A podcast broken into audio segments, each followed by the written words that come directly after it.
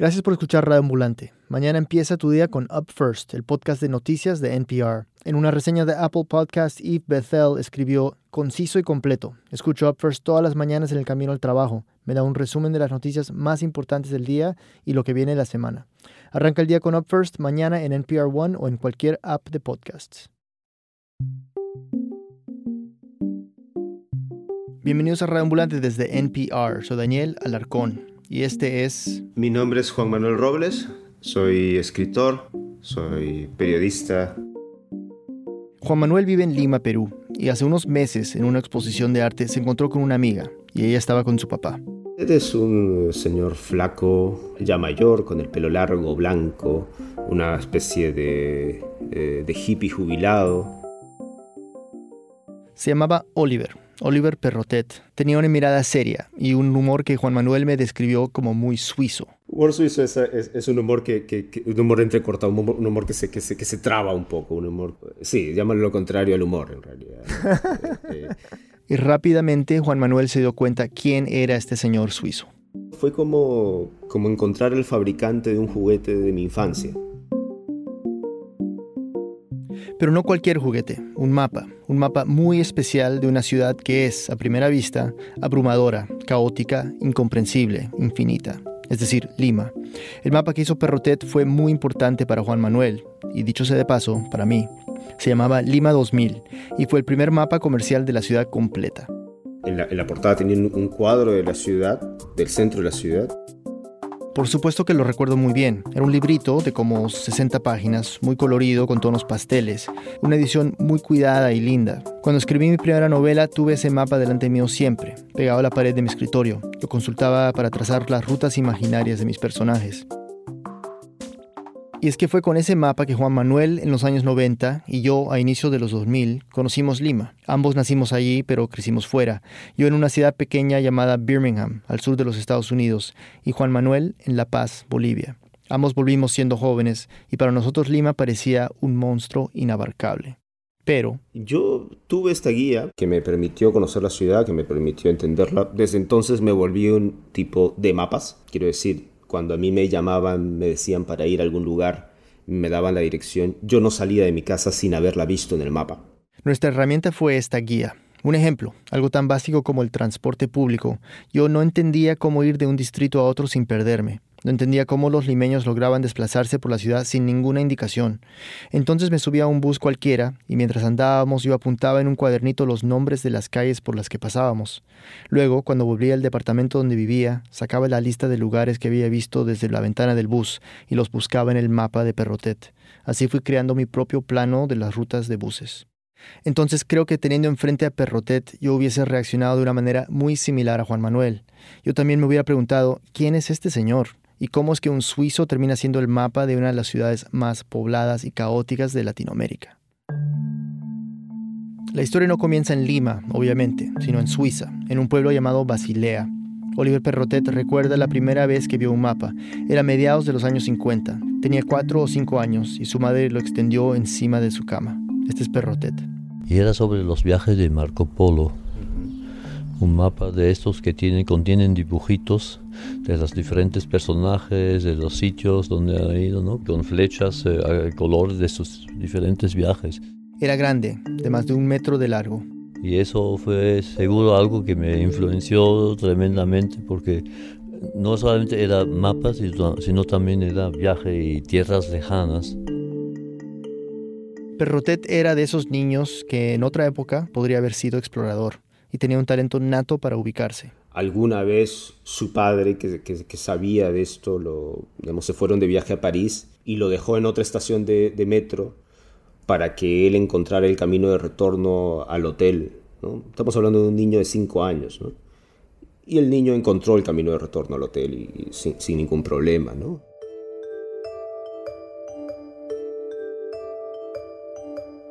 A los siete años, su familia se mudó de Basilea a Zúrich, que queda a 90 kilómetros, pero que es prácticamente otro mundo. ¿Le pareció? Dramático porque yo tenía mis amigos, tenía todo, y en Zúrich, es una ciudad donde la gente es un poco más fría, no tan amable, no tan abierta, no tan alegre como en Basilea, y, y eso me chocó también. Se sentía perdido, solo. tenía que acostumbrarme y para acostumbrarme hice, dibujé el mapa del barrio de dónde estaba mi casa, mi colegio, las tiendas. Y esto explica mucho sobre quién es Perrotet, una persona que desde chico buscaba su lugar en el mundo y que lo quería entender de manera visual. Ya más grande publicó su propio periódico de barrio y como adolescente ayudaba a un publicista con sus dibujos. A los 18 años comenzó a trabajar como taxista en Zúrich, un trabajo que le parecía perfecto y estás solo en tu vehículo, tampoco no trabajas en equipo, ese es un trabajo ideal para alguien como yo. Y me gustaba mucho porque entraba en contacto con todos los niveles de la población, todos los grupos, iba a todos los barrios y todas las calles y eso me ayudó a comprender la ciudad como un organismo. Pero entender Zurich no era suficiente. Era joven, aventurero, y a los 19 años... Se fue en un carguero alemán a cruzar el Atlántico, ya, ya con un bichito de la exploración, de, la búsqueda. ¿no? Su primer gran aventura. Cuando volvió... A los 20 años, se dio cuenta de que... Suiza no era para él. Es un país muy pequeño, no hay, no hay sitios libres. Un país donde todo estaba hecho un país tan perfecto que camina como un reloj, haciendo tic-tac, tic-tac en algún lugar de mi cabeza. Y no lo aguantaba. Sentía que necesitaba más libertad. Entonces miró el mapa. Y tenía un interés en Sudamérica, ¿no? Eh, él dice que su, su primer interés en Sudamérica era la forma del continente. Le gustaba cómo luce eh, Sudamérica, le parecía bonito, le parecía elegante, ¿no? Por estar un poco alejado de todo. Eso siempre me, ha gustado, esa, la idea de estar, de estar alejado. Quería irse lejos, no quería irse al Atlántico, quería irse al otro lado del mar. Y ahí entre Perú y Chile y Ecuador ya escogí el Perú porque quedaba en medio de, de toda la, ¿no? Un poco no ni muy al norte ni muy al sur. Y dentro del Perú. Quedaba Lima, la capital, tampoco no queda muy al norte ni muy al sur, que más o menos en el centro de la costa. La costa tenía que ser porque eh, siempre me atraía mucho el mar y Suiza no tiene. Así que un día de octubre de 1970, Oliver Perrotet tomó un avión a Lima. No sabía hablar español y de Lima no sabía nada más allá de que era la capital y que era una ciudad costera no quería ni ver mapas ni eh, leer algo sobre Lima, sobre Perú, ninguna información, porque la idea, ahora lo digo, nacer de nuevo, porque eso, eso fue.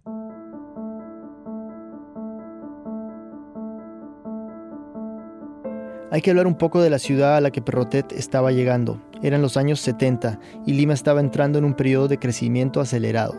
La reforma agraria del 69 había cambiado la estructura social de la vida en el campo y de manera súbita miles de peruanos de zonas rurales tenían la posibilidad de buscarse una nueva vida en la ciudad.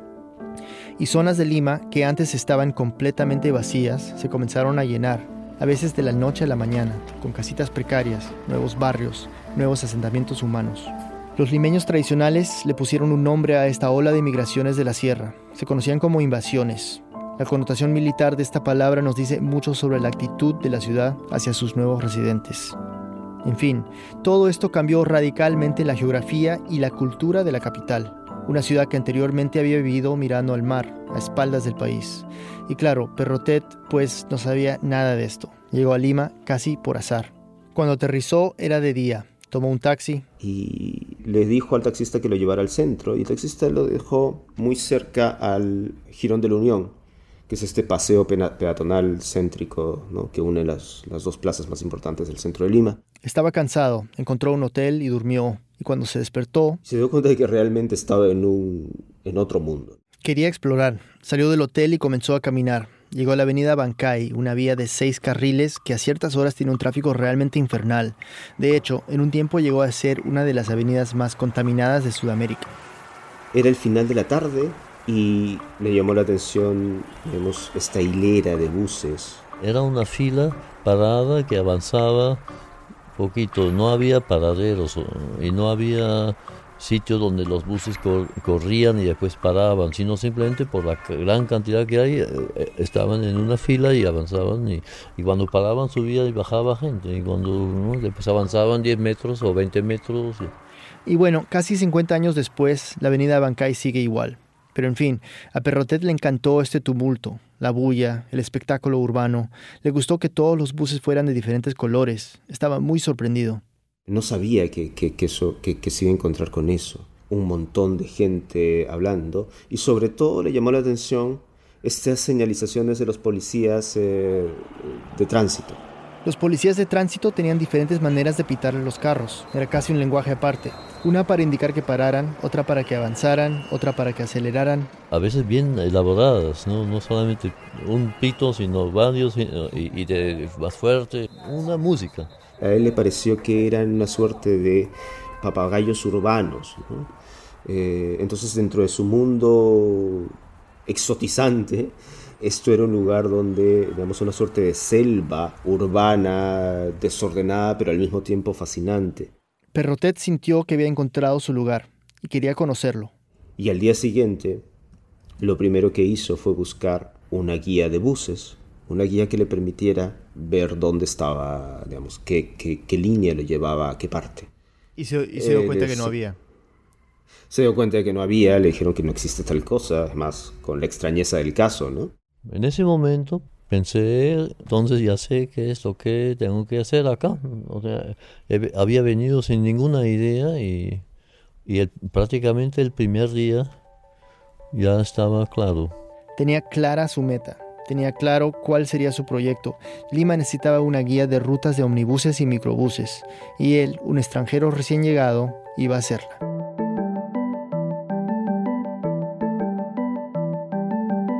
Pero tenía que empezar por lo básico. Necesitaba un trabajo y un lugar donde vivir. A los pocos días de haber llegado conoció a una mujer que le recomendó ir a buscar trabajo al Instituto Goethe. Lo contrataron como profesor de alemán. Trabajaba un día a la semana y ganaba lo suficiente para alquilar un pequeño apartamento en la avenida Tacna, cerca de un paradero de buses. Entonces tomó el único mapa comercial del centro de Lima que existía, un mapa incompleto, parcial, que no tenía nada sobre el transporte, y empezó su nueva guía haciendo lo más elemental que alguien puede imaginarse, lo mismo que hice yo cuando llegué a Lima 30 años después. Simplemente uno toma un bus y, y sube y ve lo que pasa, ¿no? El primer bus en el que se montó lo llevó a Condevilla, en San Martín de Porres. Ahora, en el 2017, San Martín es un distrito muy denso, tiene más de 700.000 habitantes, pero en 1970 era una gran extensión de tierra vacía, sin árboles, arenosa. Había un paradero final de buses con algunos puestos de comida, de esos que en Lima llamamos agachaditos, donde la gente come literalmente agachada en una banquita y una mesa en medio de la calle. Y Perrotet, blanco, rubio, alto y sin poder hablar bien español, digamos que destacaba. Y ahí me quedé bueno, en el parreo final y la gente me miraba, ¿no? ¿Qué hace este acá? Al poco rato, y sin pensarlo mucho, se subió a otro bus que salía de allí, de Condevilla. Y durante el viaje... Vino el, el boletero y, había, y decía, ya, ¿hasta dónde va? ¿no? Le dije, ah, final, final. El recorrido cruzaba toda la ciudad, de norte a sur, y terminaba en Vía El Salvador, una de las llamadas invasiones más grandes de todo Lima. Y cuando llegó a Vía El Salvador, lo que vio... Era una hilera de chocitas de esteras, una calle y quizás a la espalda había otra hilera, pero nada más. Era inicios de 1971 y 9.000 familias habían empezado a instalarse apenas hace unos meses. Era un barrio literalmente en construcción, un barrio que aún no existía en ningún mapa oficial. Y bueno, se imaginarán la reacción de Perrotet. Era lindo, ¿no? Encontrar algo así. Si tú vienes de un país donde todo está hecho y eh, llegas a un sitio donde lo más elemental no hay, ¿no? Hacerlo. Qué gratificante.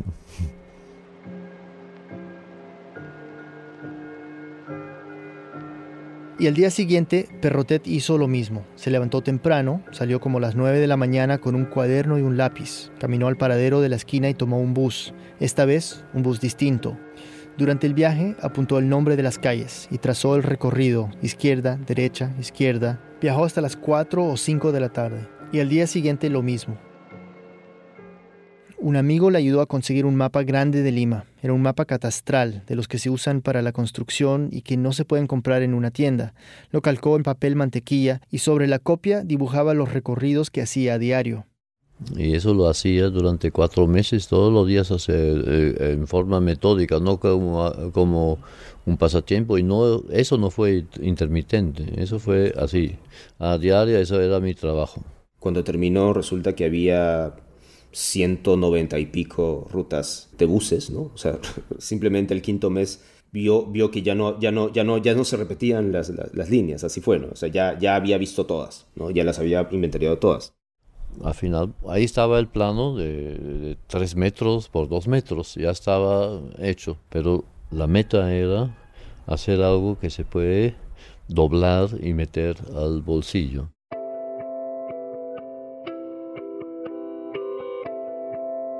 A estas alturas ya era el año 72. Había acabado su mapa de buses, pero le faltaba encontrar una imprenta que lo pudiera reducir, que quedara en un tamaño que cupiera en el bolsillo para poder venderlo. Pero le dieron ganas de viajar, de conocer el mundo. Salió de Lima hacia Europa, visitó Suiza y luego partes de Estados Unidos. En total estuvo fuera de Perú unos dos años, hasta que le pasó algo muy inesperado. Se dio cuenta que extrañaba Lima, Extrañaba los buses multicolor, extrañaba el ruido, extrañaba su gente y también empezó a echar de menos cosas que antes aborrecía, como el ceviche. Entonces, en el 74 volvió, decidido a terminar su guía de autobuses. Trajo con él una referencia, el mapa de buses de Londres, pero no era tan fácil como copiar el formato y listo. Porque eh, si lo comparamos con Londres, de donde tomé el diseño, ahí hay quizás eh, en el centro hay cinco o seis líneas que pasan por la misma calle. Entonces esa calle en el plano a su costado ah, tiene cinco o seis numeritos. Pero en Lima era diferente. Recordemos esa avenida tan caótica que le llamó tanto la atención a Perrotet cuando llegó, la avenida Bancay. Ahí Perrotet descubrió que había como 30 líneas de buses diferentes, lo cual, aparte de ser una locura, pues presenta también un problema de diseño. El plano tendría que ser mucho más grande para que haya el espacio para poner 30 números. Lo resolvió resaltando en rojo las calles donde transitaban omnibuses y en azul las recorridas por los microbuses. A un costado colocó los números de las rutas. El mapa estaba listo. Decidió ir con su plano al Ministerio de Transportes del Perú, por curiosidad más que nada, para ver qué información tenían ellos y ojalá corroborar algunos datos. No le había mostrado el mapa a nadie más que a algunas personas muy cercanas cuando llegó y se los enseñó.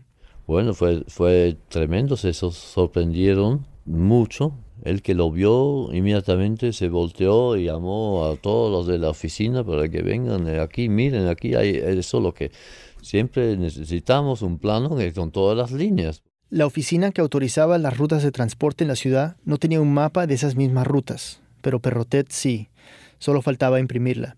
Y para esto necesitaba dinero. Salió a las calles de nuevo, ahora a tocar puertas de empresas. Les ofreció anuncios publicitarios en el mapa y allí, pues, el hecho de ser extranjero lo ayudó bastante. Como gringo no tenía realmente restricciones. Pase, señor, ¿no? Eh, aunque tenía yo barba, pelo largo, eh, pero quizás también por eso, ¿no? Que era un personaje un poco eh, fuera de lo común, ¿no? Y fundía respeto. O por lo menos curiosidad. Y bueno, le funcionó. Consiguió patrocinio y terminó de imprimir la guía de transporte de Lima en 1975, un mapa de bolsillo que costaba 30 soles. En esa época, menos de un dólar. Y con esta publicación, el suizo se hizo algo famoso. Salió en los periódicos locales con titulares como estos. Línea de transporte marearon a Suizo. El joven cartógrafo ha hecho una guía de todas las rutas. La guía está lista y se ha puesto a la venta en un formato de bolsillo a todo color. Aunque cabe mencionar que Perrotet no era cartógrafo, nunca había estudiado, era totalmente autodidacta. Pero como fuera, la guía fue bien recibida y Perrotet quedó entusiasmado. Seguía con ganas de hacer algo más. ¿Pero qué?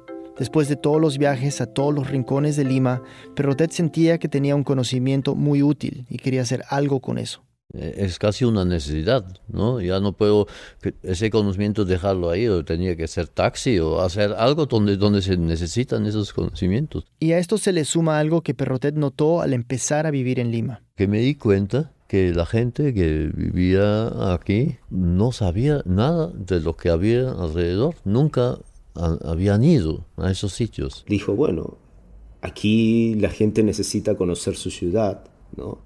La gente reconocía los sectores tradicionales de la ciudad, el centro, Barranco, Miraflores, Chorrillos, el Callao, pero Perrotet quería que los limeños entendieran que su ciudad no termina ahí, es que es mucho más grande. Muchísimo más, y crecía cada día. El nuevo proyecto de Perrotet era más ambicioso que una simple guía de buses.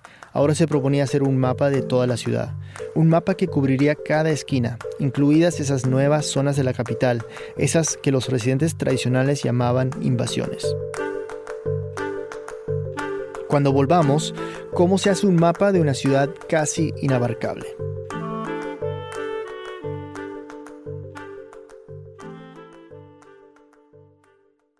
Hey, y'all, Sam Sanders here. Want to tell you about the only NPR show where you can hear about the latest White House drama and the return of TRL to MTV. The show is called It's Been a Minute. Every Friday, we catch up on the week of news and culture, everything. And every Tuesday, I sit down for some long interviews with authors, filmmakers, directors, and more. You can find It's Been a Minute on the NPR One app or wherever you get your podcasts.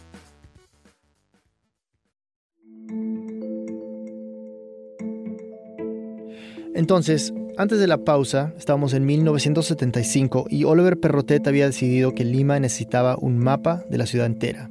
Este es Juan Manuel Robles. Era una tarea que él, ni siquiera él previó cuán grande iba a ser, porque la ciudad estaba mapeada a la mitad. Y esa mitad que estaba, eh, o sea, los distritos tradicionales, estaba desactualizada, con errores, nadie se había preocupado en, en darle actualidad. Y la otra mitad de Lima, no estaba en ningún mapa comercial.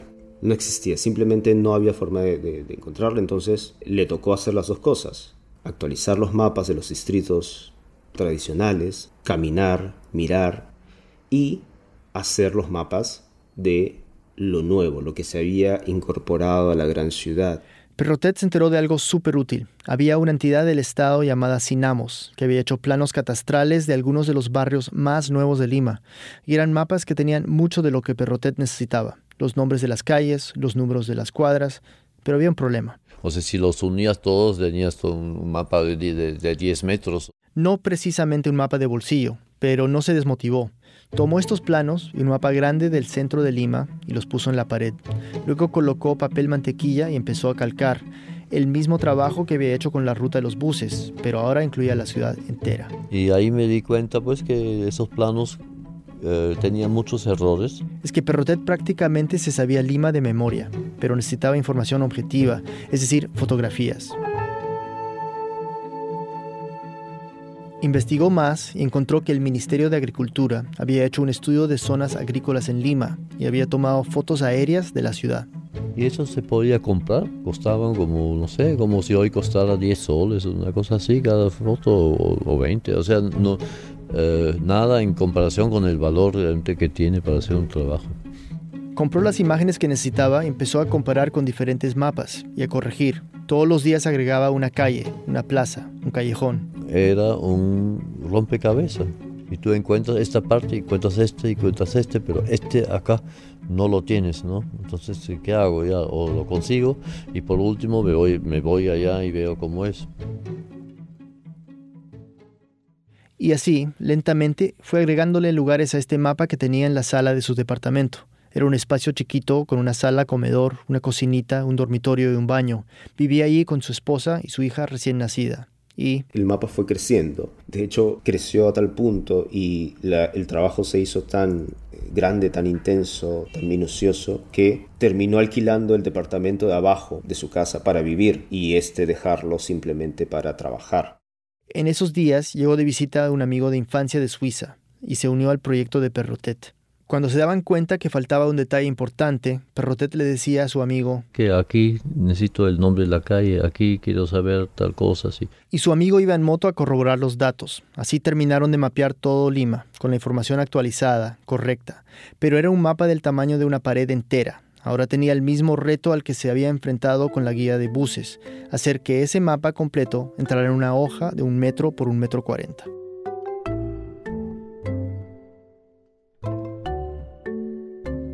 Se volvió un trabajo minucioso, delicado.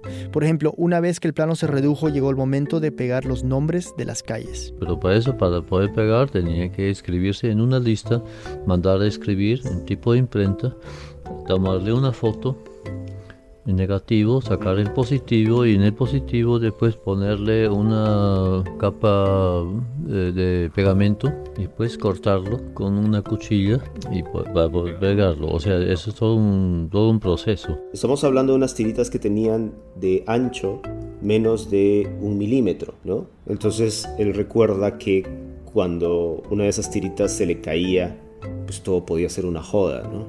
Este, porque no había forma de encontrarla o era difícil.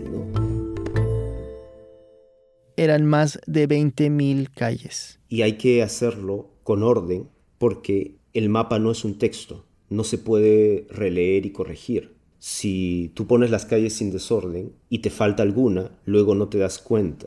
Y él me decía, yo le, yo le decía, bueno, pero eso, eh, digamos, lo que me escribes habla de una obsesión por el mapa, ¿no? Y él me decía, no, bueno, es trabajo al estilo suizo. O sea, estamos hablando de los suizos, los que perfeccionaron el reloj. Para hacer un mapa como este se necesita ese nivel de obsesión, de trabajo milimétrico, riguroso, detallado. Pero incluso con ese nivel de compromiso, al estilo suizo, igual tardó dos años en terminar. Cuando Perrotet se lo mostraba a sus amigos... ¿Les llamaba la mm, atención? ¿Llamaba la atención tu mapa? No, claro, es eh, evidente, ¿no? Que yo, además el, eh, el, tiempo que dedicaba a eso, que era tiempo completo, ¿no? y un trabajo que nadie se imagina cómo es. Ni yo me imaginaba y no quería saber, simplemente quería hacerlo. Al igual que con el mapa de buses, salió a las calles a buscar anunciantes. Finalmente logró publicarlo en 1977. Es un plano que en su momento fue eh, revelador se ve la cartografía de, de, de una cartografía bastante, bastante cuidada, con colores, con nombres de lugares importantes. ¿no? Y decidió crear una empresa de mapas y guías con un nombre futurista, Lima 2000.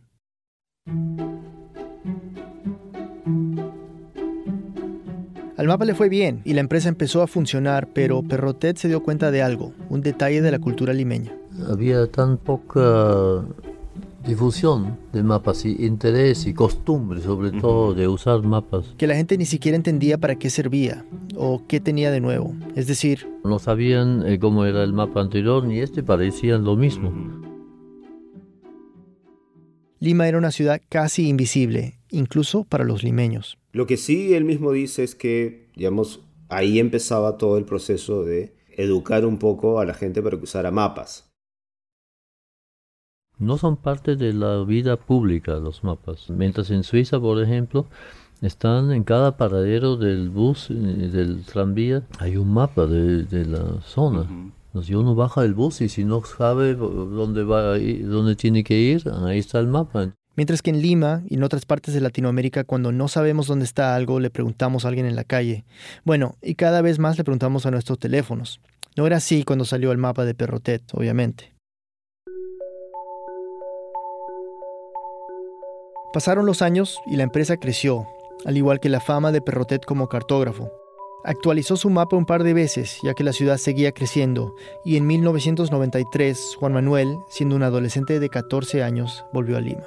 Perú salía de una guerra, Lima había sido escenario de conflicto y violencia, y Juan Manuel tenía su propia idea de lo que era la ciudad. Como la que uno puede tener eh, eh, luego pues de, otras ciudades del mundo, de Bagdad, digamos esas ciudades que aparecen en el mapa en el mapa global por algo que, no necesariamente es lo que tú conoces, sino más bien por situaciones eh, eh, de conflicto, de guerra, de bombas. Y su transición no fue nada fácil. Juan Manuel había vivido en La Paz desde los siete años y tenía un mapa muy claro de esa ciudad en su cabeza.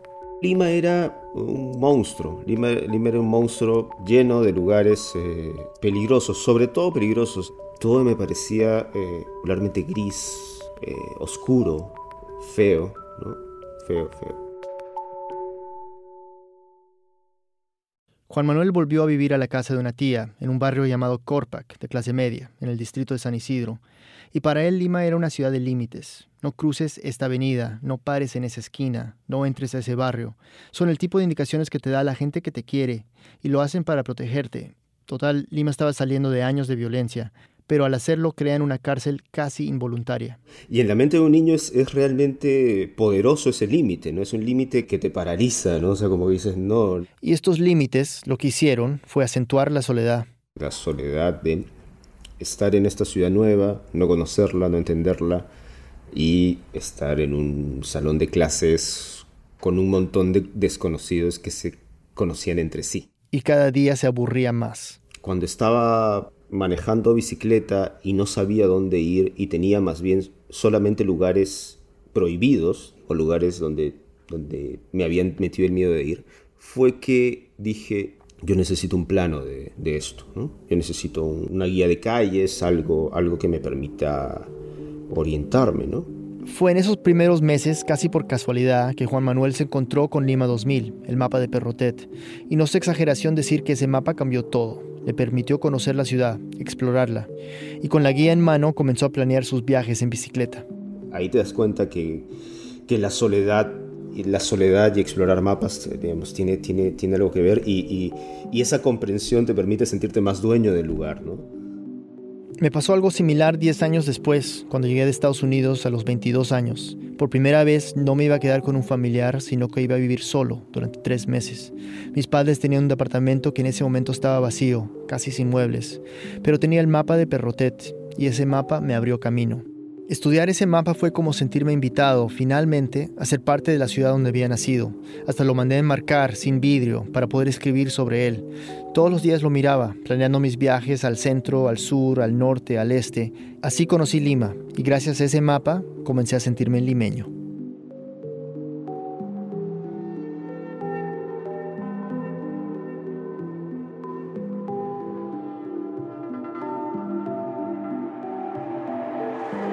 Juan Manuel Robles es escritor. Su primera novela se llama Nuevos juguetes de la Guerra Fría y fue publicada por Seis Barral, gracias a Eduardo García Peña en Lima. Esta historia fue producida por Luis Fernando Vargas y editada por Camila Segura y por mí. La mezcla y el diseño de sonido es de Ryan Swikert. El resto del equipo de Reambulante incluye a Andrés Aspiri, Desiree Bayonet, Jorge Caraballo, Barbara Sawhill, Luis Treyes, David Trujillo, Elsa Liliana Ulloa y Silvia Viñas. Maití Cavirama es nuestra pasante editorial y Andrea Betanzos es la coordinadora de programas. Carolina Guerrero es la CEO. Reambulante se produce y se mezcla en el programa Hindenburg Pro. Conoce más sobre Reambulante y sobre esta historia en nuestra página web, reambulante.org. Reambulante cuenta las historias de América Latina. Soy Daniel Alarcón. Gracias por escuchar.